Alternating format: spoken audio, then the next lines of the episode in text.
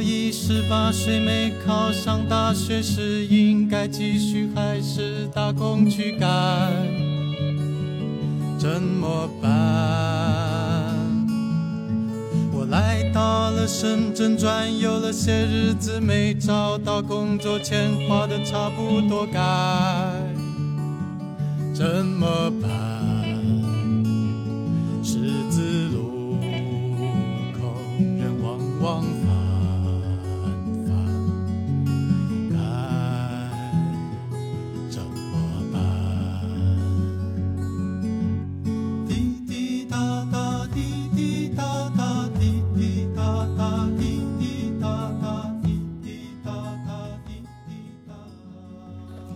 家好，欢迎收听理想主义新一期的节目，我是黛西。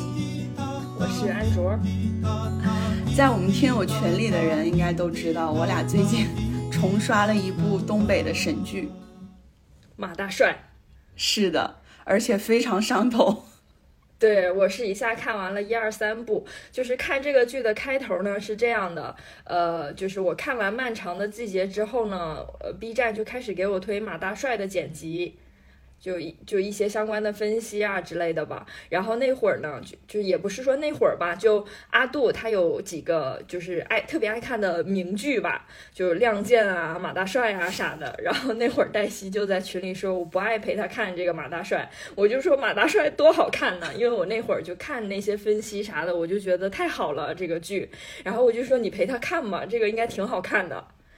对，这阿杜说一百句都没有用，但是安卓说一句就奏效了。我就说啊，原来你也觉得好看，那应该很好看，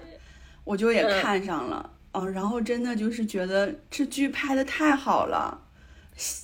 小时候应该也有多少看过一点儿，但是没有详细的看，或者说那个时候也不太懂。对对，那个时候反正就一些剧情啥的也不记得了，就只是记得看过这个剧，然后里面的人物就彪哥和马大帅。是的，而且就是越看越发现这不是一部喜剧，就不能简单概括它是一部喜剧。对，就是所有喜剧的背后都是悲剧嘛，它的内核。嗯，嗯，所以我俩今天就想好好借着这个机会，从马大帅吧看一下，就是东北人以及我们身边感受到了东北的这种文化，就可以展开的唠一唠。嗯嗯，我觉得如果来听的话，可能大部分都看过马大帅了，或者是但是有可能忘了哈。我可以简单的就是再回顾一下，我第三季没有看完，但是整体上来讲呢，就是它分三部曲嘛。第一部呢，就是我俩都觉得是最好看的，它就是讲了剧中的马大帅，他是作为一个农民，然后这个剧其实整个围绕的主角都是从农村来的一批人。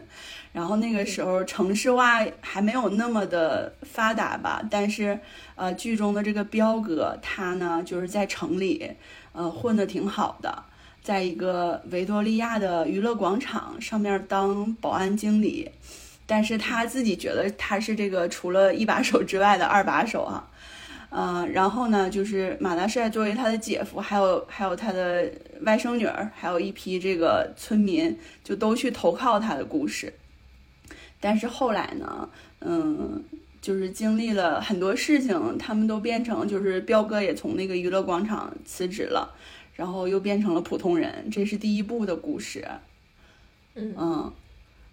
然后在第一部里，其实马大帅他做了很多活儿嘛，然后其实马大帅通过做这些活儿就遇到了很多贵人，然后其中有一位嗯他照顾过的老太太呢，就给他留下了一套房产和五十万的现金，就那会儿这个钱应该是挺多的。然后第二部里呢，他就用这个钱去创办了一所农民工子弟小学。呃，对，对这就是第二。第二部里其实突然出现了一位，就是那个他他的爱人，就是里面还有马大帅的爱人嘛，叫玉芬。然后第二部里那个玉芬，她的表妹宁静在马大帅那个小学里当老师，也是唯一一个正经老师，就是其他人感觉都是在那儿忽悠的，然后她可能是唯一一个比较呃，就是真的有有这个教师资格的老师。是，所以就是他们第二部主要讲的就是这一批呃农民如何创办了一个学校，又又如何把这个学校给干黄的。对对，就是后来发现，哎，你可能就是缺少那些嗯对行业的知识，你这个学校还是办不起来。最后这个学校就呃不仅黄了，然后连马大帅的房子什么的也都搭进去了。嗯对，因为他们这个做事呢，就主打一个鲁莽，反正我先干着，然后一些什么资格证啊，或者一些什么，我我就是先给他补上这个漏洞，然后其实可能在补这个漏洞的时候，就有更大的漏洞出现了。嗯，是的，对，反正第二部整体上。就呃看过第一部的人会觉得说，哎，它不如第一部挺多的感觉，有有一些就是人出现的也挺突然，挺莫名其妙的吧。嗯嗯，而且反差还是有一点太大了。就一个农民他进来，进到城市里，就突然就办了一所小学，然后突然就飘了，大家都喊他马校长，然后刊登了很多他的呃。呃，就是故事吧，然后再就是，我会感觉像第一部里，虽然这剧一直都叫马大帅啊，但是第一部里，我我我其实感觉彪哥才是主角。是的，彪哥太起范儿了，他太抢戏了，完全盖过主角光芒。对，然后第二部里可能马大帅就是这个故事线围绕马大帅这个小学更多一些吧，彪哥他就是有一种。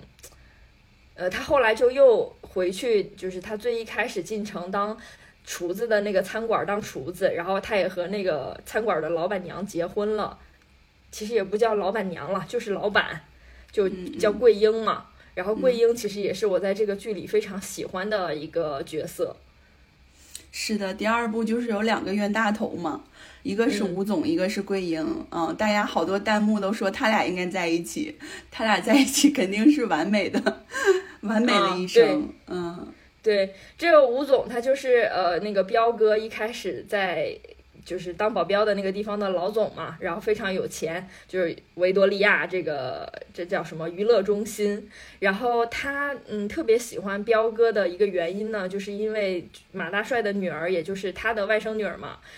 嗯，非常的漂亮吧，反正吴总就是非常喜欢这个小翠，嗯嗯，然后就就是。而且吴总应该是就是真心喜欢，他还不是那种就是很肤浅的喜欢，他是真的很喜欢小翠，然后也想和小翠结婚这样子，所以他就是挺重用这个彪哥的。对，对。然后第三部你来介绍一下吧，因为我没看完。啊，第三部其实就有一点像是回到了现实，但是第三部的主题是梦，就是彪哥他就。陷入到了一种对梦的执着，他就是什么事儿都呃参照着梦来，呃就是去解释吧。然后最一开始他是当那个依托，但他还是一个有原则的依托。就比如说人家真的有什么很重要的病，他就不会给自己，呃就是给人导到那个自己的小破诊诊所里去，他就还是说你得在大医院看病。但是对于一些就是感觉没有大碍的病，他就会撺掇人家到一个就是父子开的小诊所里，然后。呃，自己赚那个就是中介费吧，算是。然后马大帅看他那样，就不让他干这个嘛。然后马大帅自己不是校长了，就也开始找各种活计来维生，这样子。就就就又开始了他在第一部里的那种状态吧，就找各种小活私活的，就维持生计。然后彪彪哥呢，一开始是做这个依托，后来呢，就不是怎的又开了个解梦馆儿。然后，但是没有执照什么的，后来就也被端了，嗯，然后彪哥在里面一开始是住在一个就是就是刘姐一一个挺漂亮的女人，是谢大脚扮演的那个呃家里，然后还有一个儿子叫刘叔，嗯，然后后来他就以为这个他能和这这个刘姐有点什么，他就表白了，但是人家就完全拒绝拒绝掉了。然后他就挺尴尬的，就出来了，就住到了自己那个小破解梦馆里，然后万念万念俱灰吧，也是，所以他最后其实是选择了自杀。但是他吃完安眠药躺下去的那会儿，就是那个刘叔，就是他俩在住在一起的时候，感情处的特别好嘛。刘叔喜欢画画，然后他妈妈不同意他画，他就就暗中帮助这个男孩，就实现自己的梦想什么的，反正。这彪哥也是挺招人喜欢的吧？然后刘叔就给他打电话向他拜年，然后他听到这个就，他他就又一下感受到了这个人人间的温暖吧，他就自己强撑着去医院洗了胃，然后就还是活下来，后面就也也是可能后面就会踏实下来吧，这个人会比以前踏实下来。嗯，对，这个就是整个三部的一个大概的介绍吧。然后我们可以先说一下彪哥跟马大帅吧。其实主要就是围绕这两个人嘛，姐夫和小舅子。然后他俩呢，对比也挺明显的。嗯，虽然都是从那个马家堡子村出来的，是吧？但是彪哥就是去城里比较早。然后也混的还行，确实人当时很气派，在那那么大的娱乐广场哈当保安经理，呃，人见就是喊彪哥。他刚出场那个时候那个范儿简直了，大墨镜，然后大金链子，这然后里边穿一个红色的那个菲乐还是那个史史努比的那个衣服，反正就那两个经典的，嗯，然后骷髅头。对对对，剩下就是比如说像小翠儿啊、马大帅啊这些陆续来投奔彪哥嘛，嗯，所以就是彪哥身上是有那种一种很，你说他吹牛吹牛吧也吹牛，但是呢，他他也会给你很多温暖的那种人。就是反正也真仗义吧。不过其实彪哥那个职位呢，也表现了，就是可能现在还有，就是在一些公司里有一些，呃，貌似看起来很重要的人，他实际没有任何真正的产出。就是彪哥他在这个维多利亚呢，可以说是毫无产出吧。是，就是自己还有一个办公室。对，这就是踢人的评价评价体系啊。是的，是的，我觉得真的东北其实很多这样的人，就是他其实，在那里面最重要的，呃，其实我觉得改变他就是吴总，可能吴总确实原来也挺喜欢他的吧，因为觉得他这个人就是挺。就是我，因为我真正开始看是去了黛西家，然后跟黛西一起看过之后，沿着那个看的。之前的剧情我没太看到，他可能是看到这个彪子，他挺挺挺勇敢的，在那个就是桂英那个饭店，然后看到这个事迹，就把他聘请为自己的保镖嘛，然后管理那些呃维多利亚的保安。嗯，然后他来了之后呢，其实反正这个地方也也没啥需要管理的，保安们呢。也没啥功夫在身上，就是一天跟跟他咔咔练什么各种拳，然后其实也没什么事儿需要他，对，也没啥事儿需要他摆平。他就是最重要的一个转转折点，就是小翠她逃婚，然后来到了城里，找到了他的那个舅舅彪哥，然后就。那个那个彪哥就给他在维多利亚安排了一个服务员的工作嘛，然后让吴总看到了，吴总就非常喜欢他，所以那那你这不是就得通过这个彪子来认识小翠吗？是，而且就是彪哥吧，他其实也是有任务的，只不过每次任务他都没有太起到作用，就是因为以前的话，其实那个年代应该二零零三年左右吧。那个时候就是想做这么大的买卖，其实还是需要很多这种打通一些人脉呀，就是需要在当地可能认识一些大哥啥的。所以就是彪哥这角色，说他重要，他也很重要。就是有很多地痞流氓嘛，就来这种地方打架什么的。他其实是需要帮吴总挡回去，就是，但是他他没有刚子那两下嘛，刚子是真正的社会人儿，那都认识各种大哥，也也都是道上的人，但是他呢，就是，就真凭自己一身这个范儿 站起来的表哥，然后对，就是说吧。说白了，那会儿你在东北干这样的呃生意，你需要看场子的人。那其实小翠后来喜欢上的刚子，他就是这样看场子的人。他也在一个酒吧看场子嘛。一来他是真能打，他就是有一点拳头功夫在身上；二来他认识的大哥也多，然后大哥也能给他一些面子，也很认可他的一些仗义的品质。但是像彪哥呢，因为他也是从村里来的嘛，他其实在城市并没有那么稳固的人脉，然后他。也很胆小怕事儿，其实他也没有功夫在身上，对对，就是就像你说的，真是靠气场撑出来的。所以就也有一点像现在，就是有一些人呢，就是简历写的特别好，然后进到一家公司，他可能后来就是没有办法胜任或者怎样的，反反正就是他能有这个架势，首先。对，这个架势就是他，我觉得就是他作为彪哥的资本，就是他从头到尾就是活着的那个最最最让他骄傲，或者是他最大的资本。对，就是反正这个气场他拿捏住了，到哪儿他也不怯，然后他也能搞出来那种派头，然后他也是总能先从形式上把这个事情抓得有模有样的。对对对，其实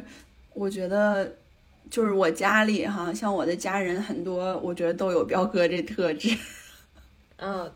就是因为我不是之前去过一次黛西家里嘛，然后见过明阳的呃见 见过黛西的弟弟叫明阳。嗯嗯，其实嗯看到彪哥，可能我就会想到明阳老弟，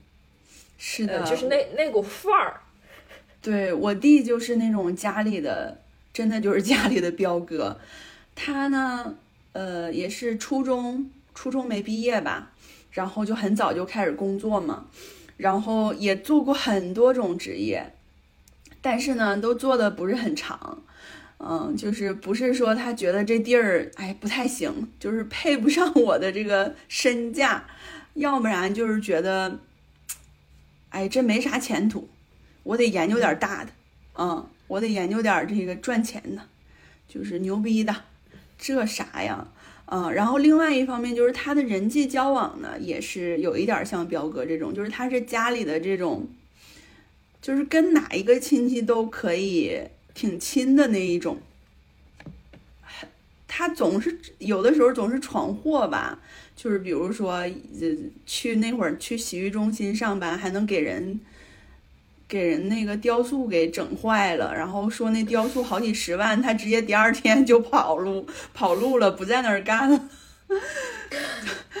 就就这种事儿，他经常干，嗯，然后也也有的时候闯祸，就是家里人就需要帮他啥的，其实就是挺挺生他气的。但是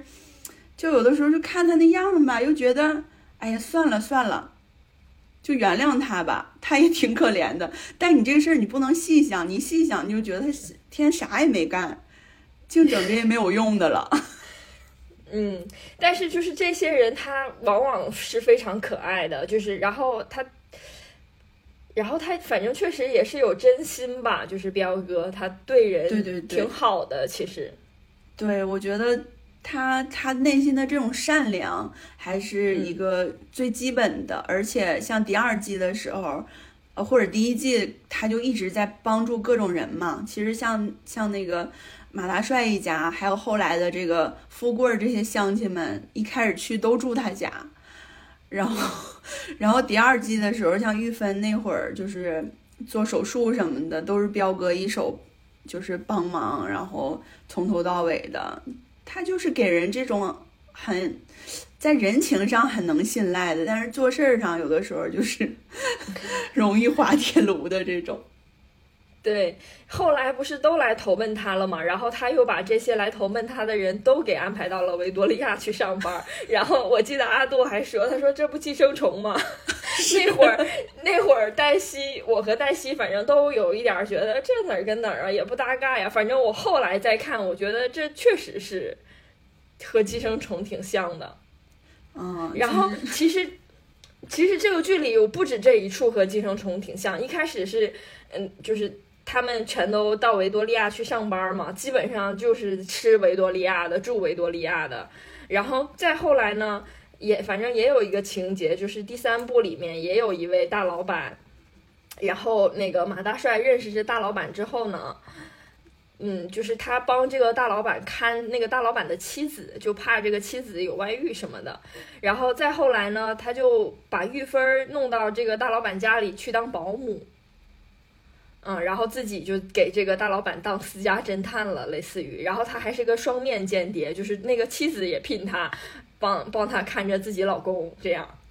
然后他把那个真的很像啊，对，然后然后他把玉芬就是呃那个弄到人家家里当保姆之后呢，那个大老板还看上玉芬了，说就有一点要离婚要娶玉芬那意思，就是很尴尬这样。但这一个点确实也有一点像寄生虫，我觉得，嗯，就就是反正有一点那个味道吧。嗯，就是阿杜吧，他是马大帅的，也算也算是一个迷，一个超级大粉丝。然后呢，我跟他一起追剧的过程中，他就一直在说这块逗，这块经典，你快看。嗯，然后还不断的会跟我科普这些人物背后，就是他现实生活中，他就说嘛，刚子，刚子，刚子是特别牛逼的人，他是马，他是那个赵本山助理，现实生活中，嗯，嗯其实那会儿就已经很厉害了，嗯，然后当时也是也是就想找一个这种挺社会的，看起来有点那那会儿大哥的人演，结果也没找着，后来就让刚子演了。啊，所以刚子其实演技挺差的，然后也总憋不住笑，他挺尴尬的。反正刚子这个这个角色，对，刚子这个角色真的挺尴尬的，尤 尤其其是他跟小翠儿在一起，就是俩人单独的时候。俩人单小翠儿，反正在里里面的人设也是那种闷儿闷儿的，然后就一心就爱刚子那种，是就是是，特特别蔫儿，但特有主意那种。嗯然后他俩在一起，那个剧真的是，就我觉得这个也是看这剧的有意思的点吧。对嗯，因但是这个因为这些人都很真实。对这个一起和别人一起看这种更有意思，自己看其实就还好。是是是，当时我后来就说应该留安卓在沈阳把这个剧看完再走。然后这个剧里其实还有一点是大家就是也都不怎么化妆嘛，那会儿也不化妆，然后也整体也没什么滤镜，然后就觉得贼真实，嗯，展现出来那个状态也是特别真实的。比如说玉芬啊，嗯，玉芬也特别逗，她在第一季里边儿呢，她基本上整个剧吧，能有超过三分之二的时间都在床上，就是病床上嘛。对，嗯，因为生病了，然后马大帅就是得照顾他，然后他就几句台词，一个就是大帅呀，你你干的啥活呀？对，因为马大帅在外面就是找各种私活儿干，然后可能是有类似哭丧，那个是第一部的吗？对对嗯对，哭丧、还有陪打，嗯，对，然后那个，嗯，可能有的时候身上有一些伤口，或者弄弄得比较脏，然后玉芬就会说：“大帅，你又干什么活儿去了？要不这活儿你别干了。” 就是大帅干什么活儿，他都让他别干了，他就觉得没有什么正经活儿。但是其实我会觉得，像哭丧那个业务还挺好的，就是而且感觉马大帅特适合干这活儿，嗯，哭的可有可有声有色了。然后看到这这个的时候，就是阿杜在我旁边特别生气，他就说：“玉芬一天咋老不让马大帅干活呀？那他不干活，这医药费谁出啊？” 啊，对我其实也是觉得这个玉芬有一点让人，就是让人心里窝得慌。那你说不干活儿，我们怎么在城里生活呀？然后玉芬还老说，要不我们就回农村吧。嗯，你在村里，人家你逃婚，然后彩礼钱都给你了，你现在彩礼钱都没还上，而且你新盖的那个房子还是用彩礼钱盖的，所以就是好像已经卖了还是怎么的，你就没有地儿可去了，不是吗？现在没有退路了，你就得在这个城市里生存下去，嗯然后就是老想着回去。其实我会觉得，就是这个剧，嗯，它不是说的一直都是农民工进城的故事吗？然后就就是确实，反正这些要不要回农村啊，然后怎么在城市里生活下来，就也是挺有现实意义的。包括对于现在，我都觉得还是有现实意义的，因为我感觉好多八零后、九零后其实从小还是在农村生长的，就是可能一直到初中甚至高中。大家可能也只是在一个小镇上，然后基本上后来都到了比较大的城市去工作。其实我们也会面面临这样的一个差距吧。对，就是很真实，就是感觉他们那个好多遇到的场景，嗯，反正现在可能那个，如果说，比如说现在人到城市里，可能他不会像马大帅一开始进城的时候那么傻哈，老被骗之类的。嗯，因为马大帅一开始进城的时候，他是一个非常质朴的一个农民的形象。嗯，就是呃，在在车站钱包被人被人掏了，然后然后又是哦有一个什么毒贩那个。把包放在前面，就是警察以为他是那个贩毒的，然后还被抓到这个警察局。嗯，然后吃饭的时候就发现钱包没了嘛，就没法给钱。然后这个时候就是有一句特别管用的话，就是我是农村来的。对对对。然后这个时候他那个周周围就会有很多人替他求情，就说：“哎呀，农村来的没见过世面，你别跟他一般见识。”对对对，反正马大帅经常说的话就是“我是农村来的”。哎呀，我们这都农村来的。对对对，就觉得那个时候确实，这个农村跟城市的人的差别是特别大的，因为接触到的信息的这个 gap 也是特别大的，所以对他如果一开始进城，真的是很蒙圈的，我觉得，嗯，所以就很真实这个状态。对，然后再一个，其实呃，造成他很多就是很困顿的局面的原因，是因为我我觉得这可能是东北人的一个特性嘛，就是你说话就只说一个只言片语，就他就会说，比如说这个钱，哎呀，我咋知道这钱就就是那个毒怎么来的？他就不会说啊，这个可能是我在车站被掉了包，然后就把这整个原委都说清楚，他就只说一个点，或者他就顺着那个话说，但是。就他，就是你感觉跟东北人，你很难把这个事情 从头到尾讲清捋清楚，就一直在那儿胡搅蛮缠，也也不算是胡搅蛮，就是那个事儿就是一直缠绕着，然后就感觉要到特别后面，这个主线或者说那个清晰度才能显现出来，就让我贼，对，所以就是东北人有故事嘛。这故事都可长了，都可曲折，可精彩了。嗯，就是如果他一开始就是那种，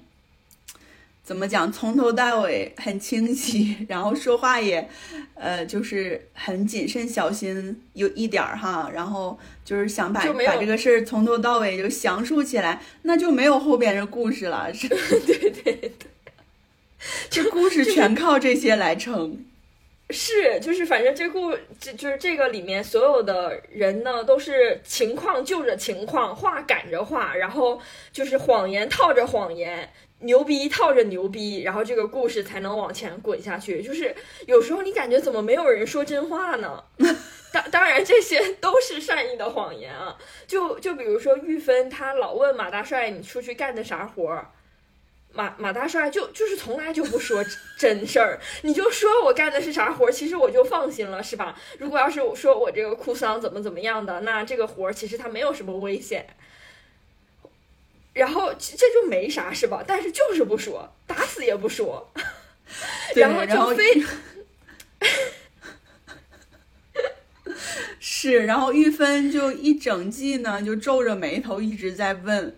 大帅，你到底干的啥活呀？对，然后比如说像那个彪哥，其实他家里也住不下那么多人，然后他也没有那么大能能力安排所有人，是吧？不，你们来了，那我先去买点馒头，大家先吃上饭，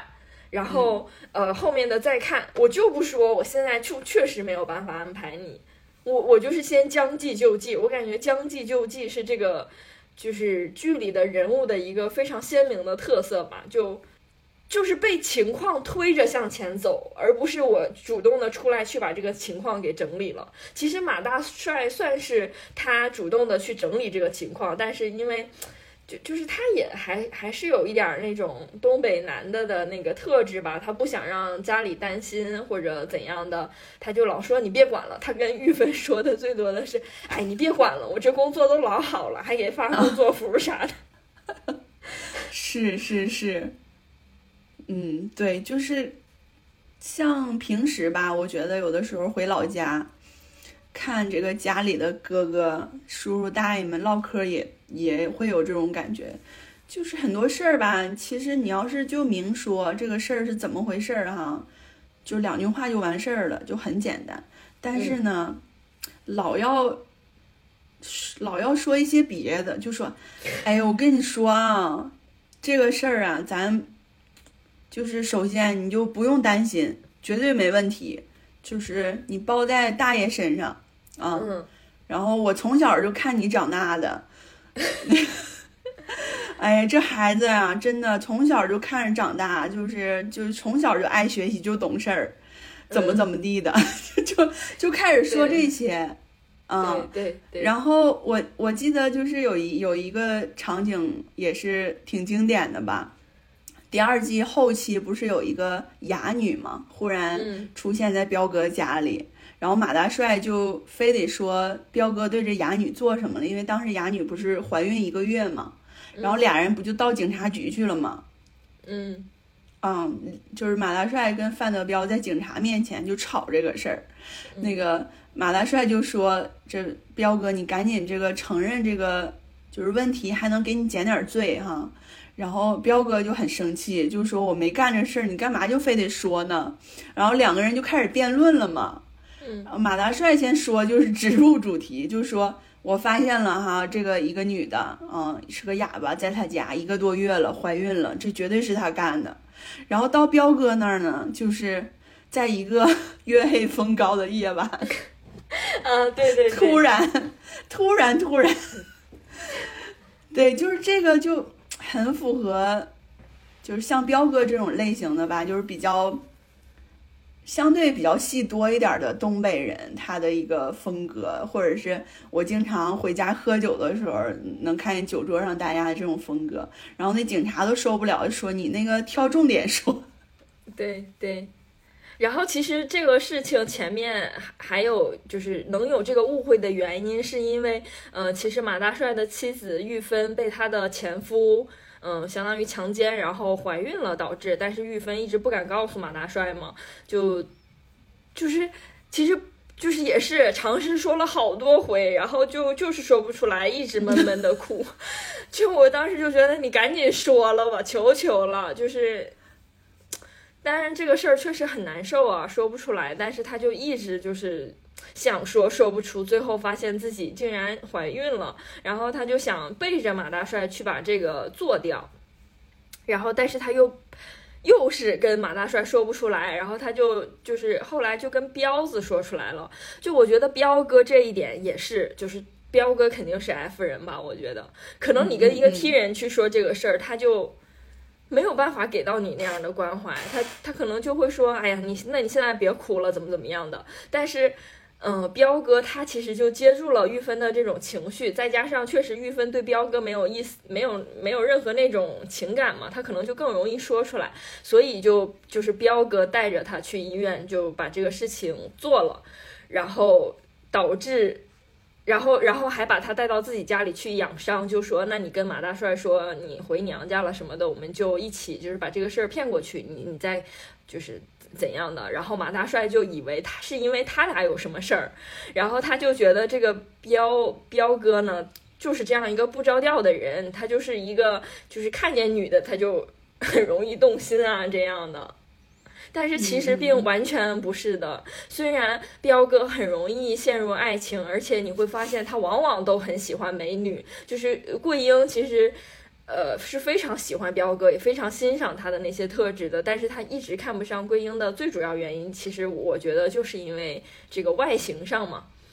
就是桂英可能她不算是那种很很漂亮的类型，对，哎，真的，这个彪哥这一点确实挺让人生气的，就是他在感情上好几次吧，在低谷的时候才去跟桂英在一起，就是因为他一开始追求他心中的美女那种没有追求到，然后桂英在一直在原地等他，他就回去，然后呢，桂英收了他呢，他又觉得不满意，嗯，而且第二季他。太作了，就是桂英开饭店，他就是各种想办法，呃，去想要把它打造一个就是那种高高大上的地方。对，其实我我一定程度上是很理解他的，就是有一点儿不不太落地，不想落地，就想把自己放到一个比较高端，他觉得自己就是那样的，嗯，我要一直创新，我要讲战略，这个就是，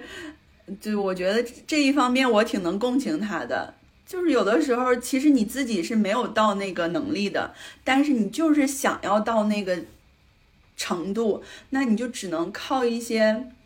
就是我觉得我就是靠自己的一些想法去支撑这个东西，嗯，但是呢，实际上，呃，是就是用就是财物物质啊，还有这些金钱都是桂英在支持他们，因为桂英开饭店，嗯、借了他钱，让他去做那个标记亮堂。其实他那些想法放在现在这个时代的话，应该也是很好的。我觉得第一个可能就是他，他在的时代可能也限制了他。其嗯我觉得次就是，他他那个也不算是时代限制了他，就是他是一个总是想法很好的人，但是不看实际情况。因为你就算是现在这个时代，你在开源就开一个。就喝汤的地儿也是其实是不那么妥当的，但是彪哥他确实是一个想法很好的人，因为他总在读书，他一直在读书。当他想要去研究一个新的领域的时候，他就会去钻研那那一个领域的书。但是就是这个书的好坏，或者说就是他看的广度够不够呢？可能没有那么够，但是至少他有理念，这个事情是特别好的。就是你你会发现，就是彪哥他特别愿意去书店。到第三部里，你你发现那个图书馆的管理员都认识彪哥了，就问：哎，这次你来看什么书？所以他就就是一个很有理念的人，但是呢，咋咋说呢？就他还是太好面儿了。就其实他在他跟桂英嗯不愉快的一个很大的原因是，就是那个饭店本来就是桂英的，他就是那个饭店的厨子。就算是你和桂英结婚了。呃，那个饭店的人呢，还会觉得桂英是老板，你就是她的丈夫，然后你作为她的丈夫，在这个饭店里当厨子，所以对她呢就没有那么尊敬，或者说大家主要还是听桂英的指挥，然后觉得他指挥呢是在瞎指挥。他对这一点就是很不满意嘛，然后所以那个桂英的饭店里有一个就是应该是干了蛮久的服务员叫小秦，他就是老看不上彪子，就就觉得你一天天净整那没有用的，有那个时间你都不如就是干啥干啥了，但。彪子就就是想制止他，就觉得你你就得尊敬我，我是这儿的老板。对对对，他就是因为那个饭店本身就是一个小饭馆嘛，它的定位就是小饭馆儿。嗯。然后还有，我觉得他是有一点没有从维多利亚的梦中醒来。对，对，就是他这个整个人生吧，到后期他也是，不管是做什么，他都是要给自己一个 很响亮的 title 的，就是我是什么什么，嗯，然后就是我我就是要，反正都是想做一些很大的事情，一些很细小、很基础的、很接地气的，他都有一点不太想去做。嗯，然后这一点上马大帅就很好嘛。马大帅他虽然第二季的时候飘了，但是他落地之后，他又可以重新的去做很多这种就是体力活呀，然后赚钱的。他觉得无所谓，咱们就是赚钱，对吧？就是有个工作就行。嗯，就是不在意说这个事情它高不高端。嗯，我觉得这点上可能就是他俩最大的一个差别。对，反正马大帅就是飘过之后回到地面，还是啥来钱我干啥嘛。呃，但是他俩后来就是还把刚子那个美容院给整黄了，那一点也是挺生气的。两个人一起，反正也是因为就是他俩的这个特质不符合美容院吧，也两个两个大老爷们儿在美美容院一处，就是挺那啥的。但是我会觉得梦确实是贯穿彪哥整个人生的一个东西。就一开始在维多利亚，就是恰好有那么。个机会让他的梦成为了现实，对吧？然后后来呢，他就被他的呃那个朋友老钱骗了，然后这其实也是他造的一个梦。然后他去造这个梦之前，他还去算了一卦，然后那个人就说你就是你要干的这个生意是和水有关的，和你特别符合，你一定能干成，因为他要做的是垂钓员嘛，就就有水，然后还给他起了个名儿叫在水一方。然然后他就去干了，结果发现这是一个大坑，就被骗了。他还回去找那个老先生，然后这个老老先生就说：“那是不是你给我的生辰八字不准啊？因为彪哥他对外都说自己是二十九岁嘛，永远的二十九岁，实际上都四十多了。然后他，然后那个他就问：那我上次告诉你我多大岁数？他说二十九啊。所以就不是他实际的生辰八字，然后按照他实际的一算，哎，你不应该干这个生意。所以他就是会在一些做重要决定的时候付诸这种玄学。到第三步，其实他甚至自己就开了个解梦馆儿，然后研究周易，后来就研究弗洛伊德。所以梦或者说这种嗯形而上的东西，对他来说是非常大的一个信念，一个支撑。我我也会觉得，就是这个支撑其实还挺重要的，因为当一个人他去算命的时候，就是说明你想要变好嘛，对吧？我我是我是觉得是这样的，就是当我感到。我去算命，说明我我的人生处在一个低谷，或者说一个变化的期间。我想下一步更好，或者说，呃，找点心理安慰，我才去算这个命。就所以我会觉得彪哥他本质上就是对人生的一个追求是非常积极的一个人。嗯，对对，就是像《漫长的季节》里边。嗯，有很多这个回应马大帅，或者就是跟他联动的部分嘛，就是像那个里边秦昊演的这个角色就也叫彪子，然后呢，他跟那个他喜欢的，例如在电影院看电影的时候就说起弗洛伊德了嘛，我觉得这个可能都是在致敬马大帅啊。然后例如就问他嘛，那弗洛伊德分房吗？啊，以及后来。就是，例如，他也开了一家美容院，然后这个美容院的名字就叫如梦。嗯嗯，是这个是是彪哥起的吧？呃，就是彪子起的吧？当时对对，嗯，所以我觉得就是，如果就穿起来看的话，像马大帅呀，还有漫长季节，都有一种，嗯，就是大家好像做了一场梦的感觉。嗯，是。是，所以真的就是像赵本山他的这些剧呢，是一个宇宙。然后后来就就我我最近甚至把《雀刀门传奇》也给看完了嘛。但但是我我就是接下来就很想把那个范伟演过的全给看一遍。其实像彪哥也是，他虽然一直在折腾，但就正是因为他一直在折腾，所以你你就感觉他一直是有生命力的，哪怕到最后他就觉得他自己。好像到了那个年纪一无所有，然后他在自己的那个解梦馆的小破屋里躺着，他万念俱灰，但是最后他还是自己坚持着去医院洗了胃，活了下来，是吧？因为你本质上你就是有对这个人，你感受到了人的关爱，以及你有这个对梦的追求嘛，所以我我会觉得像这种人，你你可能你这一次掉在了这个坑里，但你总是能起来，因为你总是有这个追求。我觉得彪哥可能是 ENFP 吧，追梦人。嗯，对，所以我我我就会觉得，甚至我会感觉彪哥才是主角嘛，马大帅里的主角。当然，确实是马大帅这个人本身把这个剧穿起来了。就是像在第二部里，其实彪哥他存在感就没有那么强了。但是确实，彪哥是。我对我来说，我感觉就是他的这个呃角色的人格魅力，就是挺大的，就是都是为了看他吧，算是。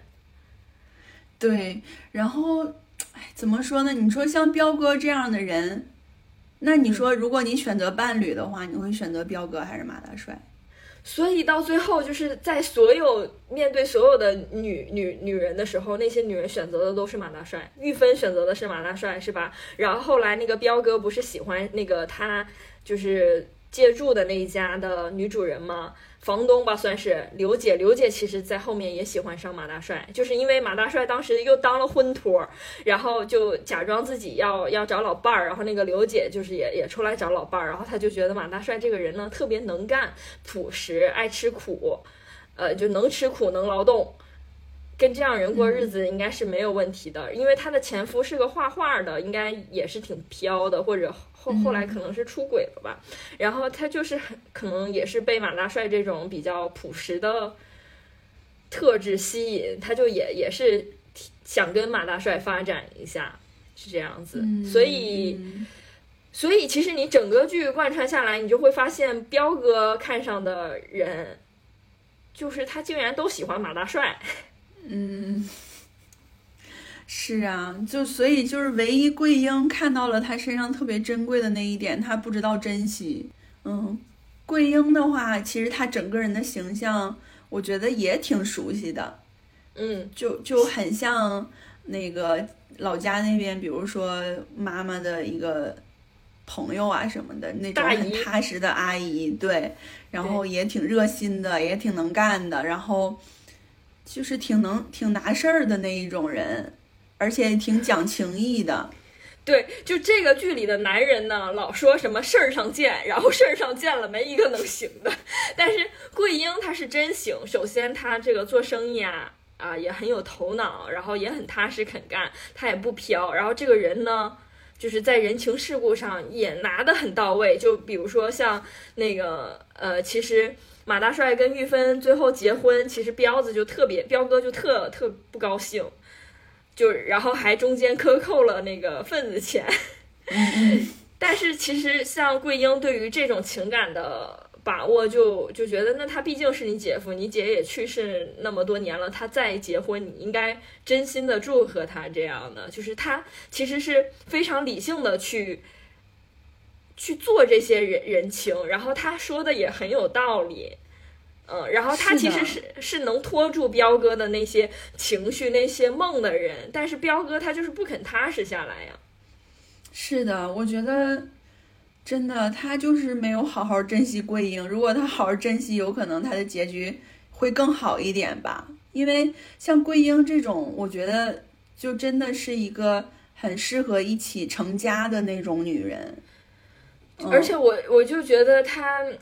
就是落落大方、独立女性，她也不扭扭捏捏的在任何场合，然后我对你好，我就是真心的对你好，然后我也有我自己的事业，我不会说，嗯，就是。然后也不会觉得说你非要比我厉害，我才喜欢你，对吧？对对，他看的东西还是挺内里的东西，而且就是后来第二部到后来吧，那会儿他俩他跟彪哥已经离婚很长时间了嘛，然后最后彪哥不是就是掉井里，然后很糊涂嘛，有点像穿越了似的。呃，马大帅又去找桂英，就说他就记得你，就想见你。然后这个时候桂英就还是心软，就觉得想去看看彪哥怎么样了。见到他的时候，还是很想跟他在一起。我觉得这份情谊太难得了，就他不会因为，哦，他跟彪哥的感情呃失败了或者不在一起了，而就也不在意彪哥身边的人，他还是把他们当做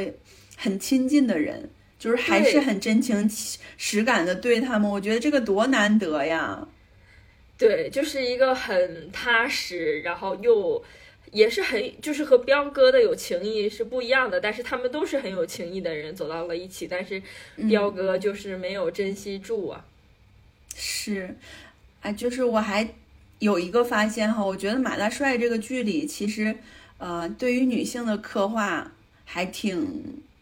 还挺丰富的，就是我觉得这个还挺女权的一个剧，有可能就是因为维多利亚的。那几个管事儿的都是女的，你看阿威呀、还有刘经理呀、以及后来就是马大帅办学校，不是那个就是学生们吃了彪哥的这个豆角刺身中毒了吗？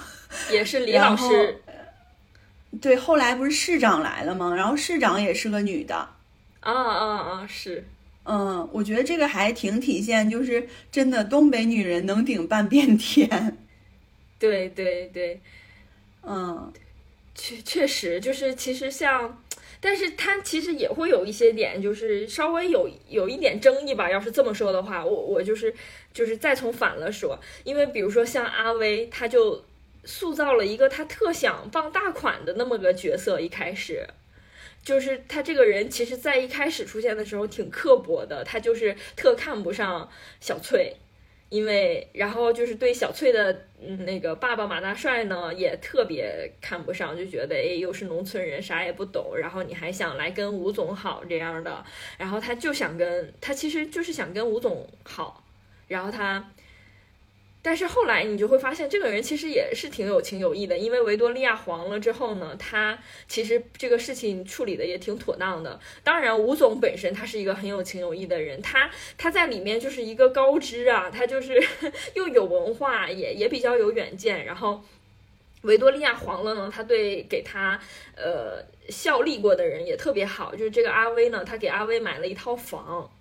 然后就给送给他，就是觉得你在公司这么多年，然后这这是我最后能为你做的一点事情，而且他可能也知道阿威一直以来对自己的感情吧。然后，但是呢，那个阿威就说，如果要是以后你东山再起了，我还来跟你干。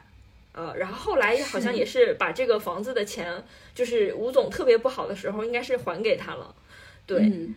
嗯，对。然后第二季的时候，不是他跟小翠儿，吴总跟小翠儿开了个海鲜馆嘛？嗯，然后到最后，小翠儿就一直要去找刚着，刚着呢。然后，嗯，最后跟吴总离婚，然后海鲜馆就生意也也感觉也不是那么好了。然后阿威出现了，就说要把那个钱，把那个房子还给吴总，然后还说愿意跟他一起去干这个海鲜馆。嗯，对，反正他也也是就是。就是这里面的人都比较有情义，他不会说落井下石什么的，或者他是那种我喜欢你，我并不会因为你现在这个处境不好了，我愿意在你处境不好的时候再拖你一把。就反反而小翠吧，确实是后期挺烦人的，但是她也确实是一个勇敢追求爱的人嘛，某种程度上这也是一个好的特质嘛。她就是就是就是怎么着，她也有一点将就不下去，她就是要找她爱的那个人刚子。对，因为第二季我是就是在 B 站看的，上面不是有很多弹幕嘛，就弹幕特别逗，就说潘金翠，嗯，然后恋爱脑 西门刚，西门刚，吴大郎，嗯，对，就是这三个人，嗯，对，其实因为我感觉最后是吴总确实是有一点疯魔了都，但也这个也是他们两个人的关系互相成就的嘛，就那小翠也是你。你要是真的不喜欢，你就不要，就不要同意嫁给人家就好了。一方面又觉得自己挺委屈巴巴的，然后另一方面呢，就又放不下，你就没有办法整理你的情绪。我我觉得好像他是那种没有办法，就是控制自己的感情，就是他没有办法觉得说我这个事情是对的，我就做这个事情，而且那我就现在就全心全意的做我认为对的事情。他不是这样的人啊，他的。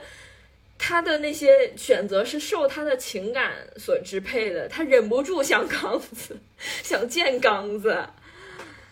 对呀，他太喜欢刚子了。对，然后加上还有个小云嘛，小云在中间老老是搭线儿，然后小云还找找他去做头发。对，然后大家就说这小云是是马苏的鼻祖啊，就是前任马苏。哦，嗯，因为马苏不是就是跟李小璐那个事情，他就是也是在中间扮演了这样的角色嘛，找老找他做头发什么的，就是挺逗的。然后，嗯，不过哈，像刚子这种角色呢，我觉得在那个年代真的是迷倒万千少女的那种形象，就皮夹克一穿，然后大摩托一骑，我就觉得我小时候。反正看我爸呀，还有我爸的什么这这叔叔什么的，就挺多那种形象的，大背头一背，然后打点摩丝，然后那个摩托车一一骑就是一股风，然后那个道可能还不是柏油道，当时就是一一股灰起来，但是那个范儿特别帅。就其实，甚至像我们初中的时候，应该也都挺想在校外有个哥哥的，就是认个哥。对，有过这种贼霸道的这种保护你。对，但是好在刚子也算是个好人吧，反正 挺深情的眼神儿。对对对对，就是他，就是演技上有点稍微 拖拖累了他，就是他他有的时候挺尴尬的，他那个感情戏吧。就是感觉浮在表面，所以你就觉得他像闹着玩儿似的。对对，反正就是都在表情上嘛，算是就是那个惊讶呀、生气呀，都是皱个眉头啊之类的。然后他老忍忍忍不住笑场，就是他一看那个 马大帅跟跟范伟的，就是跟德彪的戏，他就会有一点笑场。是，然后我我我跟阿杜看的时候，我就老说刚子的演技太太差了，然后阿杜就说：“哎呀，刚子可不是一般人呐，那个年代那家伙那个赵本山助理呀、那家伙那都老板，现在投资公司什么的。”我说我是说他演技差，嗯，反正他也不是科班出身吧，但是这个确实是挺有意思的演。对。然后就是刚刚说的这个小云呢，其实就是小翠的朋友，一开始也是，嗯，其实说白了就是在维多利亚做陪酒的。嗯，但是这个其实这个角色一一开始在第一部里我特别喜欢，我就觉得好活泼可爱的一个小女孩啊，就也也活得一点都不拧巴，她就不会说像那个小翠那样就。就是一天老磨叽了，就是后来小云就说：“小翠，你怎么这么能磨叽呢？”然后，然后后来我我觉得他可能就是真的觉得小翠，就是他以朋朋友的身份觉得小翠跟刚子在一起才幸福吧，他就老帮他俩搭线儿。一开始、呃他还老问那吴总呢？吴总怎么办呢？后来他干脆就也不问了，他说那那你就是后来他反而就说那刚子呢？你不见刚子了。是，小云也是操碎了心，然后一开始就说小翠儿今天啥也不往心里去，跟你没法说。嗯然后后来就老是逗小翠儿说：“你是不是去去见刚子啦 对对，就是小云，就是那种很活泼，然后很就是过得很快乐的那种，她不会说特别拧巴，然后也挺追求自我的。后来就跟刚子的一个小弟，嗯、在一起了嘛。然后在一起之后，她就老去跳舞，跳那种桑巴还是拉丁舞，就就跟一个比较帅的老师一起跳，然后她男朋友也挺不高兴。？”嗯，小云还是挺可爱的，而且那个时候就是她跟小翠儿俩应该都不到二十吧，挺年轻的，感觉满脸是那种年轻的气息。对，而且小云的穿搭也巨好看，小翠儿她就是老是穿的像个老太太似的，嗯，老穿中老年服装。小翠儿第二季的那个服装简直了，她不老穿一个绿色的那个衣服，大家就说清朝来的这个小翠儿。然后她自杀那块儿，不是嗯穿了一个就是有点紫红色的，也是那种像套装似的。然后大家就说这把寿衣都穿上了。网友们好有才呀、然后小翠就是，嗯，嗯，就是反正小翠穿的确实和他的年纪很不搭，就感觉好像他比小云大很多似的，但实际上他俩就是朋友嘛。然后小云就是现在看也觉得挺好看的，就是现在有点回潮的那个 Y two K 风格。嗯嗯，然后像玉芬的话，我觉得她就是一个还挺典型的那个时候的农村女性嘛。她就是没有什么，也也也没有自己的工作，然后就嫁了一个人，结果嫁了一个不是很好的人，像牛二那种，他就是村里的那种小霸王吧，应该就是谁谁都想离他远一点儿，谁沾到他都没啥好日子过那种，就是自己啥也不怕。就是很、很很可怕的这种人。然后他跟牛二结婚呢，离婚之后也老是甩不掉他，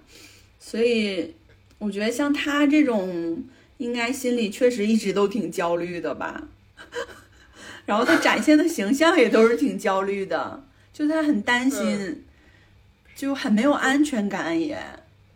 对对，就是反正一直在焦虑。其实我我觉得玉芬那个形象有点让我想起来那个《漫长的季节》里，就是王想他的妻子，啊，啊对对对对对，就是一天在家，他可能确实是也身子弱，然后不出门儿，在家就是做饭，然后就很操心外面的事情，因为他不知道外面在发生什么。然后再后来，其实，在第三部里，因为玉芬她不是，其实她的人设是很漂亮的嘛，然后她去一个厂子里上班，然后还被一个。算是心里有点疾病的人喜欢上嘛，就一直骚扰他，然后马大帅还一直在那边讲说你到底做了什么，人家能能对你这样？嗯，对那块儿我还挺生气的。对他其实他没做什么，他就是他他就是首先他就是漂亮，其次他就是这个人太太单纯了，然后他就好多事情就是直来直去的去做，然后嗯，很多事情可能也没有想到那些。是，然后马大帅这样质问他的时候，他就也说不出来啥，就就也觉得我，就哎我没做啥呀，但是我是不是错了，就有点那种感觉。对对，反正就是玉芬中间还换过一次演员嘛，中间就是第二部其实是换了一个演员，然后那会儿你还跟我说阿杜评价那个演员说 这个这个人这个玉芬像城里来的似的，就是确实对，那个第二部的玉芬呢，她整个人看上去就很有文化，很洋气。是是，嗯嗯，一那会儿阿杜就给我讲了这个事情，为啥就是第二部换演员了吗？嗯。因为就是马大帅呢，一开始就想找第二部这个演员，他叫艾静，好像当时还挺火的歌手，摇一开始就想滚歌手，找他演，嗯，嗯。然后，但是好像第一第一部的时候，他就忽然就没有档期了，嗯然后就找了就是第一季那个玉芬演，然后第二季呢，就是因为答应他了嘛，又又让他演，但是呢反响不是很好。我觉得这种这种就是连续剧换演员，其实影响真的挺大的。就我们已经接受了第一季那种就是老是眉头紧锁的玉芬，然后第二季看到就是像城里人的玉芬，就觉得不是他。对对嗯，然后第三季又换回来了嘛。是。嗯，确实，反正就觉得第一季的玉芬，她应该也是很年轻的，然后却演了马大帅的老伴儿，但演的就是反正挺有那个苦劲儿的吧。是的。然后还有就是像富贵儿、村长，还有那些乡亲们嘛，嗯 他们哎，我觉得也挺逗的，就是尤其在第二季的时候，其实有几个片段他们还挺给力的嘛，就是马大帅办学校，然后数次出现危机，嗯好不容易到手的工资，呃，就是他们都贡献出来了，就是说这个马校长，你现在办学校最要紧。嗯，但是之之前一直也在催，不停的催工资。是是是，就是阿杜还说呢，说这几个人 跟着马校长办学校到到最后一分钱没拿着。嗯，对，但是就是但是嗯，其实我我也没看懂他们来干啥了，他们也没就是主要是进行一些后勤工作是吧？就我没没有看到他们在做什么，就是好像我唯一能想到的是马大帅让富贵换个灯，然后富贵就去换了个灯，反正就是帮他搞装修之类的吧。对，就就是这些杂事儿什么的。然后那会儿不是因为这些孩子中毒了，家长来学校闹事儿嘛，嗯，这些乡亲们还挺给力的。就是那些人要上来要打马校长，然后大家就有事儿真上啊。嗯嗯。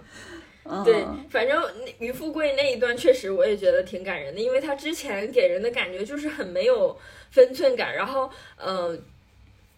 就就觉得好像他来投奔彪哥或者找马大帅，觉得是应当的，就是你作为乡亲，你发达了，你要带我们一起发达，就是特别应该的事情，就一点儿都没有不好意思，然后还觉得你应该再安排我们上什么维多利亚吃好饭。啊，喝好酒、洗浴这样的，就当时就觉得，哎，怎么颇有一点穷山恶水出刁民的意思？是那会儿就觉得这个边界感也会稍微差一点儿，尤其是那会儿的农村吧，就是大家可能就觉得乡里乡亲的，哎，你都混那么好，你咋不拉我一把呢？你要拉我一把，我也能过得好。就是要是不拉他，觉得哎呀，你看这人真不行，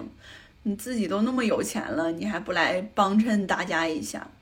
对，但是其实，在剧里，且说他有没有钱的吧，其实人家过得好，就是他不一定非得帮你，是吧？就是你没有办法，就是随便进到人家里就就睡在人家里，是吧？这这个不是一个应当的事情，但是他们就把这个想成了应当的事情。但是好在呢，其实当人家有困难的时候，后来玉芬其实是去富贵家里住着嘛，然后马大帅也是去富贵家里暂住着过年。就就可能这种也是他他的边界感，其实是在于当你这样的时候，我也能接受你过来。对对对，我觉得这个也是呃东北人的一个很大的特色。嗯，就是尤其是一个村儿的吧，大家就觉得我们是乡里乡亲的，乡里乡亲有的时候就是比亲戚还还近的那种感觉。嗯，就是我来投奔你，一定要帮我。反正这个也是更以前的一种，现在应该会差一些。现在大家还是会更顾自己多一些，然后那种感觉就就也挺难得的吧，在当时。嗯嗯，是，然后然后这个就要说到我在本剧最喜欢的一个片段嘛，嗯。就其实为啥这些乡亲们后来来城里呢？就是彪哥其实他自己呢也也是引了这个头儿。啊，你你最喜欢他去发钱那一段吗？对我最喜欢的一段儿就是他彪哥在他人生最高光的时刻回到村儿里，嗯，就那个片段，嗯我觉得那个片段真的就是一去不复返那一种嘛。因为、嗯因为当时这个富贵儿是其实去城里呢，去找马大帅去跟他要这彩礼钱了，但是彪哥就给摆平了嘛。虽然这钱呢也是吴总借他的，也不是他借的，嗯，然后他就开着吴总的奔驰，嗯呃，把这乡亲们送回去了，嗯，还带了一个小弟，嗯、送到这个屋里呢，这帮人就是乡亲们也不知道咋的，全来了，嗯，全到这富贵儿家里了，然后这个富贵儿就说：“哎呀，彪哥现在了不起呀，那在那娱乐广场啊，维多利亚什么的。”然后就说大家全叫彪哥，然后有个老老太太，应该有七八十了吧，也叫彪哥。嗯就是我觉得这场戏特别能反映，就是东北的农村的那种劲儿。就是首先吧，大家特爱凑热闹，嗯。嗯，就有点啥事儿吧，就是所有人都都来看，然后想知道咋的了。有你看那些人，有的趴趴着窗户看，有的就在地下站着看，有的坐炕边儿，就，嗯，当然当然平时的话可能不会聚那么多人，但是一旦有一点什么事儿了啊，这个村里谁谁家怎么样了，就很多人会去看热闹，就我们叫卖单儿，就是嗯去看看。然后小时候就是谁家那会儿，因为经济水平没有那么高，就是谁家如果有这种 DVD、VCD，一开始买的时候，就是有很多人会去他家里看，就是这种凑热闹的劲儿特一直特别强烈。嗯，直到我可能现在后来就是出去读书啊，然后现在再回去，我其实就是还还有点想逃避这种热闹劲儿的，因为我会觉得不知道该怎么去跟他们去去打成一片了。但是，一旦见到呢，他们就会觉得挺想，呃，跟你唠唠嗑的。嗯，因为小时候都看着你长大的啥的，就挺尴尬的。嗯对，然后就是我觉得像彪哥当时分钱吧，这个行为就也挺暖的吧，但是也挺虎的，反正他都不知道自己分出去多少钱。就是在车上的时候，就是啊其实我当时这就是。我好像也跟你说，就是最让我震惊的场面是哪个？也是这个场面，我当时都没懂，怎么就突然分上钱了？就这个钱为什么突然要分？就很莫名其妙嘛。嗯，他就是他那个劲儿拿捏的太好了，就是嗯当时他坐在那个炕上，然后富贵儿这个妻子不是做了很多菜嘛，又是又是鸡呀、又是鱼呀、什么的，就说哎呀，彪哥来了，一定要好好招待。然后彪哥就说，哎呀，这嫂子准备了这么多呀，说什么哎，这城里都没有啊什么的，就是，反正他当时是把自己跟这些人区分开的。他是很想区分开的，嗯嗯，就是有一种衣锦还乡的感觉。所以呢，那乡亲们都这么热情的来招待我，来看我，啊、来捧我的事儿，捧我的场。那我有什么能回馈大家的呢？给钱吧。嗯，原来是这样的，那个脑回路啊。对，我觉得他就是嗯他就是觉得自己的面子，嗯自己的面子被大家就百分之百的接住了，就百分之百的捧高了。嗯，那个没有什么是比这个更重要的事儿了，就钱都不重要了，在那一刻。对，因为其实那一点确实是，就是他把他和呃和那些农村的乡亲们分割开来，因为他其实是上城里很早的嘛，所以他其实经常以一种城里人的身份自居。但是和真正的城里人呢，他又又不一样，因为就是他并不是他在那里的时间还是有限嘛，然后再加上就是文化上还是缺点儿吧。对，而且他的社会关系主要还是村里那些人嘛。对，所以其实我觉得，要是彪哥呢，他接受更好的教育，可能他这个人的命运也会挺不一样的。是，哎，所以真的彪哥是让我们看到了一个很自一直自己奋发图强，但是可能一直在这个命运中滚动的这样一个人。然后而且他最后，他最后也没有，他也不可能回回村里了。就是他这种人，他也回不去了，所以，嗯，其实像现在就是从村里走出来的年轻人，他你也没有办法再回到村里。就是其实，在我们比如说上大学那会儿，还经常会有什么口头禅说回家种地，哎，真是就什么不想干了，回家种地。就是现在，就连这样的话可能都不会再说了，因为你就是没有办法回去了。然后，嗯，像彪哥呢，其实你刚刚说他一直奋发图强，他像这种奋发图强，他还有一个很重要的节点，就是他一旦遇到一个什么事儿要奋发图强了，他就会给自己题字，就是有好多，嗯嗯，就那个字呢是实时更换的，根据他的状态，然后就会自勉。嗯，对，都是那些很很激发人斗志的那一种。对，比如说一开始那个是啥来着？反正有一个是论成败，人生豪迈，大不了从头呃再、再来嘛。对，就都是这种很很大气，然后很有张力，很很奋发向上，很有希望的这一种。是，就其实就让我想起来，我们小的时候，呃，就是比如说你给自己一点儿打气，然后可能我觉得，哎，我下次想要考好，也会给自己整个座右铭什么的写本儿上。现在可能也很少有人这样了，现在甚至都不会有人问你座右铭是什么，或者你你最近就是，因为我记得以前是会问的，你的座右铭是什么？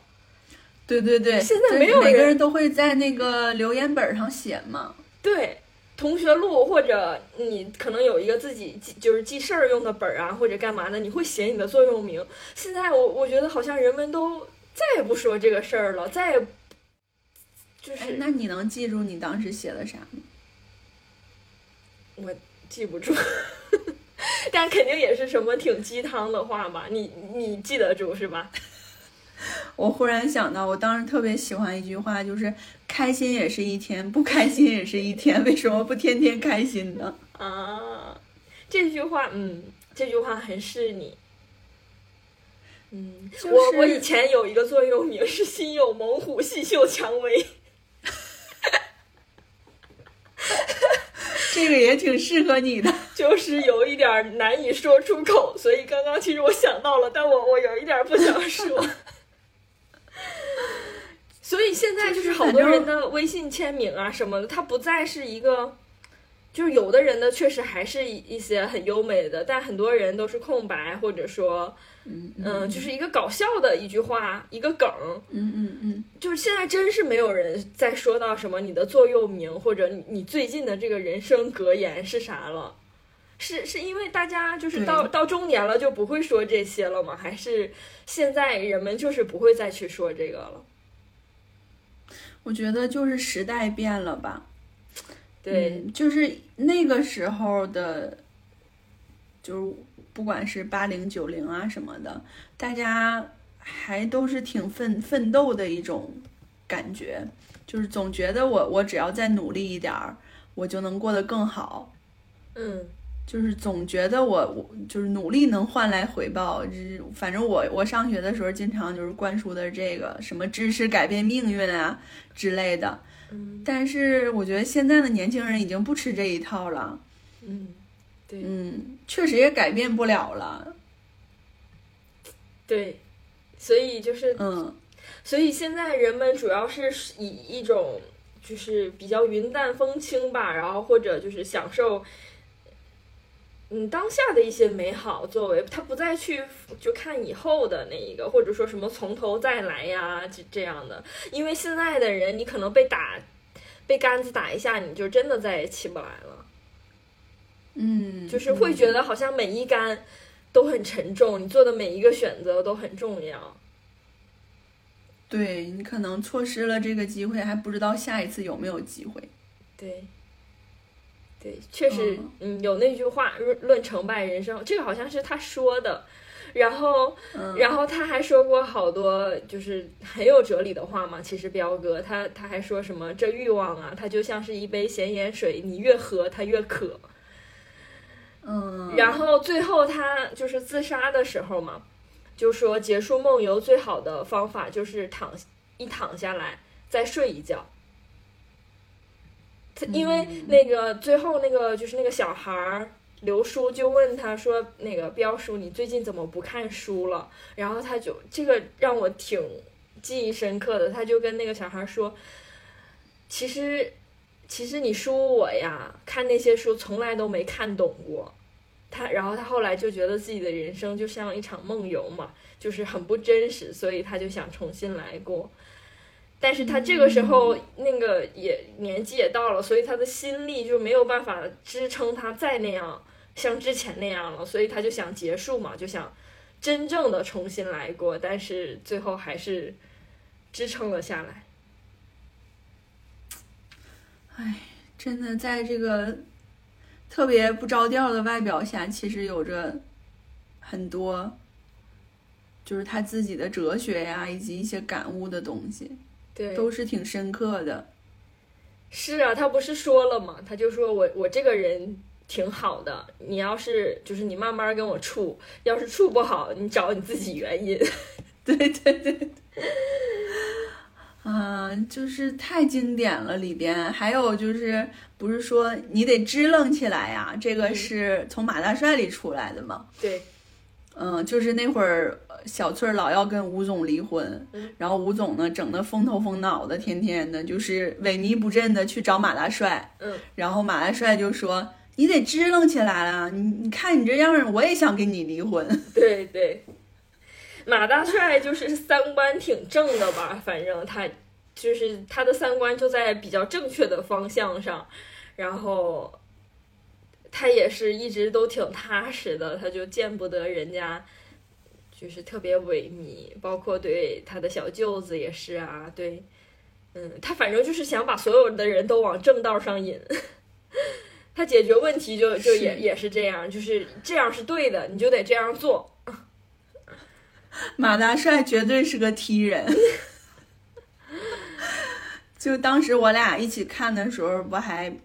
看到彪哥生病那段吗？就去第一季去一个小黑诊所，就一张床，然后一个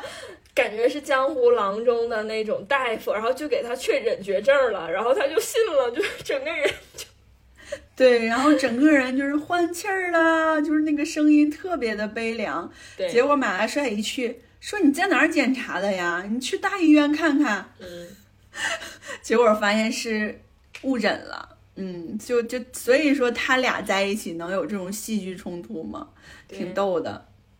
嗯，对，然后我就觉得吧，像这个剧里，彪哥其实更能体现东北人的那股劲儿。嗯嗯，像他身上提着那股气儿呢，就是很多很多东北人他可能一生都放不下的东西啊。就比如说像我家里，我家亲戚也有几个我的这个叔叔啊、哥呀什么的，他们可能就是在相对年轻一点儿，就是大概十年前嗯那会儿，就也是像是挺好使的那一种，就是在家里，嗯嗯，就是像认识很多人，然后在那一片儿提起来，嗯、都得敬他三分那一种。但是但是那个时代有点过去了，就是现在呢都是法治社会嘛，嗯。呃，不能打架，然后你只要是说有这种，就是会会会承担一定的责任，但是在那个年代，其实就是论这个，就是谁厉害，嗯。然后谁就能办事儿这一种，嗯。我就觉得他们始终忘不了这个东西。嗯。就是现在每次吃饭的时候都在聊这个东西，可能他们现在没有工作哈，就是有可能还啃老，嗯。嗯，然后可能就是家庭有的也离婚啥的，但是吧，就每次提起来那会儿哈、就是有点像什么风云时光的时候，就是脸上那股得意劲儿还在，嗯，就那意思。我当时打架多多厉害，嗯谁谁谁当时老牛逼了，都都得让我三分，然后可能我哪个亲戚被谁欺负了，然后我就去就给摆平了，嗯老有面子了。嗯，就就这股劲儿，嗯他就一直得在。我觉得这个是支撑他，就是永远就是感觉自己特厉害的一个东西。虽然这个东西吧，可能在这个时代已经无法带来什么实质的影响了。嗯，嗯，对，就嗯，确实时代也过去了，但是有那股劲儿的人还在，然后是的，对，就是看着觉得挺唏嘘的。就尤其像第二季的时候，彪哥他掉井里了嘛，然后出来他就有点像穿越了。嗯就是他整个这个思维像穿越了，他又戴上了墨镜嗯啊，就那块儿我真的特别想哭，嗯我就觉得他始终没有放下他在维多利亚就是那么风光的那个时候，嗯，而且其实他从维多利亚出来，他也是就是生生气，然后就跟吴总说，啊、那我要走了，辞职，然后就其实就。就也是因为那个面儿那个气儿，然后后来，吴总就也怪他自己，对，后来吴总让他回去呢，他又觉得，哎，我已经要搞这个球垂钓员的生意了，我自己是老板了，我肯定不回去了。唉，挺那啥的哈。嗯嗯。然后我觉得这个如果引申的一下的话，就是比如说现在大家总在聊起东北的时候，就总说，哎呀，东北就是以前的时候特别辉煌啊，特别牛啊，然后就大家总在聊这个嘛，就觉得那个时代已经过去了嘛，但是好像好像每次提起来就还是这些事儿，嗯嗯，就是放不下以前的那种辉煌。新中国的长子嘛。对对对，就觉得哎呀，那个时候那么厉害，然后现在就是不太行，嗯，但是就漫长的季节最后不是也给出答案了吗？就是向前看嘛，别回头。嗯嗯，我觉得，我觉得真的得向前看，就是现在大家都得看看现在我们怎么能够，就是发展的更好，而不是说以前为以前那么好，但是已经不在了，总在追忆这个东西吧。嗯，但我觉得可能这个就是人们在向前看的过程中，他他其实是因为追忆了，然后他最后才得出了结论，我们得向前看嘛。因因为他追忆这个，然后然后感受到自己被遗弃，以及为什么造成这样的局面。那最后就是发得出来的结论是这样。那如果要是你不去回顾这些事儿的话，你可能老觉得我不知道为啥我现在是这样的，就是就像这个彪哥，他最后觉得他意识到我这一生可能就像一场梦游一样，可能就是其实就是在维多利亚那短暂的时光支撑了他后面所有的那些，就是就支撑了他后后续的生活。其实那段回忆，他就是因为那么短暂的辉煌过，他就老老是觉得自己就是那样的人。然后他其实在最后，就是把这些都回想起来，他才发现，哎，可能其实我我我从来都没有看懂过这些书，我从来都没有真正理解过，或者说我我只是在飘着，我我只是像在梦游一样的活着。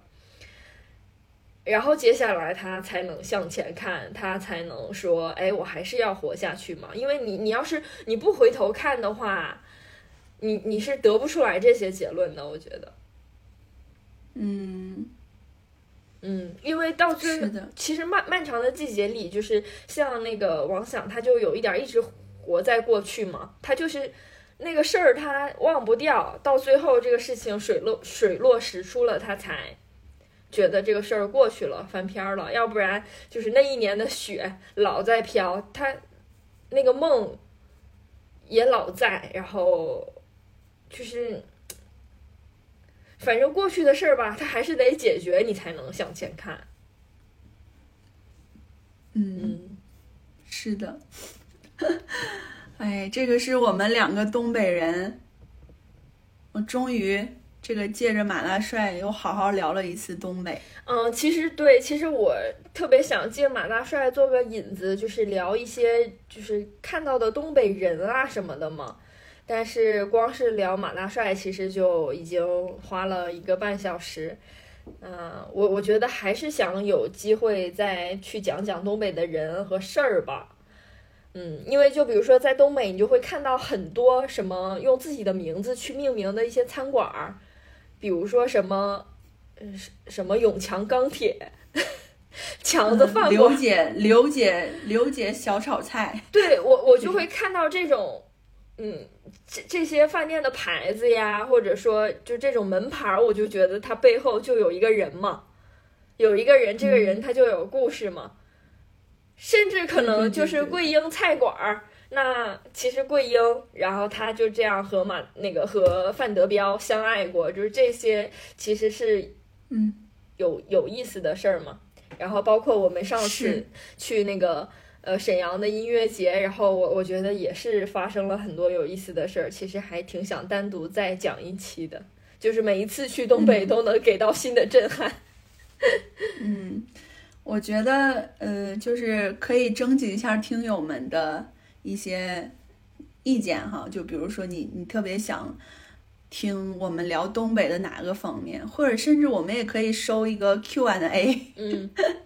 嗯，就是虽然我、哦我俩就不能完全代表东北，但是可以从我们自己的经历中就是分享一些。对，因为你感觉现在虽然就是很多东西就这个网络上的信息很发达了，但是其实很多体验你并没有办法作为个人全部去亲身体验嘛。比如说，其实像现在还是会有一些南方朋友没有去过澡堂，对吧？因为就是我有一个朋友，他就是南方人，那他这次想去东北澡堂玩，他就问我去东北的澡堂要不要带那个泳衣，因为他看到有温泉什么的。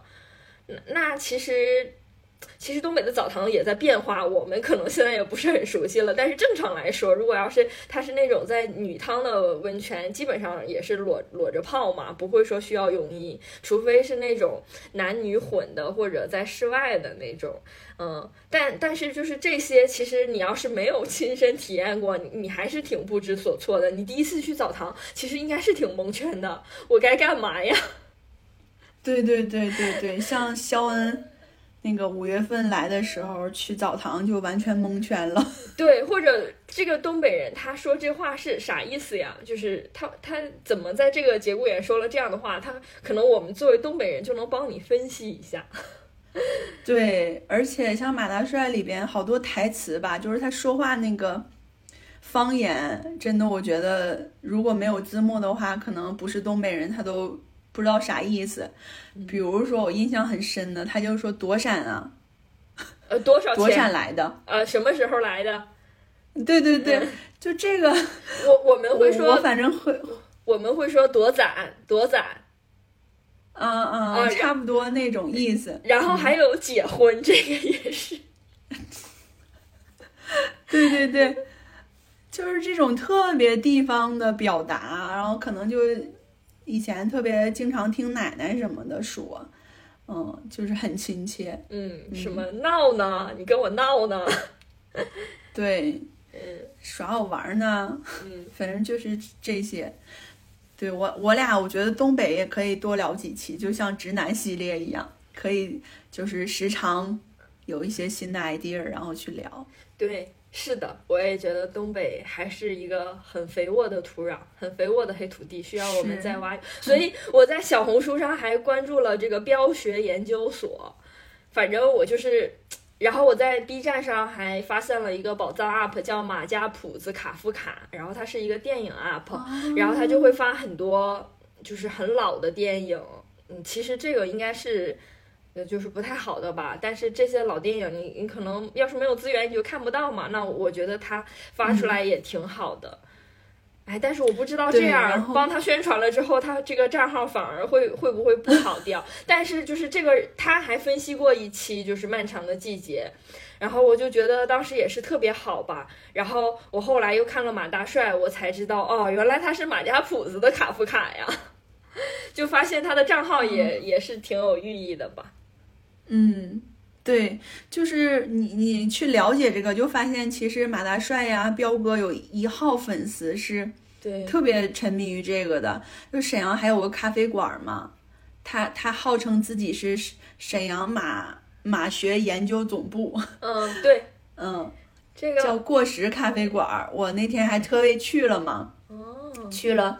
然后那个墙上就我还给你拍照了嘛，有彪哥就是那一身的漫画，然后还有还有一个铁而不舍啊的那个条幅，啊啊啊，锲而不舍。对，锲而不舍，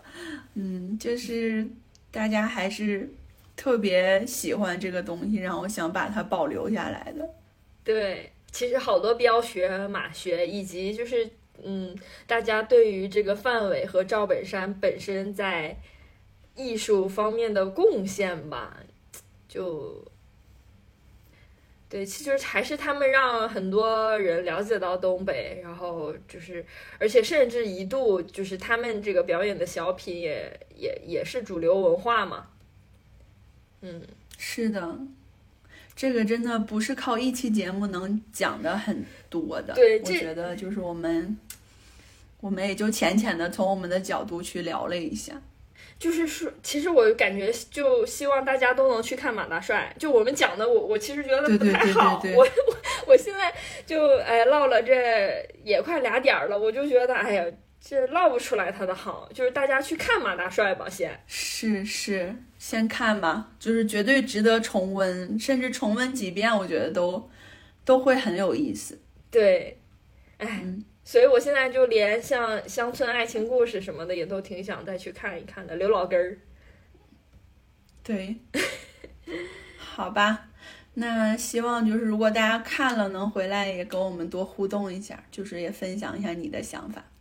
对，真的一定希望大家去看吧，真挺好看的。东北人不骗、不骗人。好吧，那这期先到这儿了，嗯。我们下期再见喽。下期再见，祝大家中秋节快乐。对，中秋节十一快乐，嗯，好嘞，嗯拜拜。东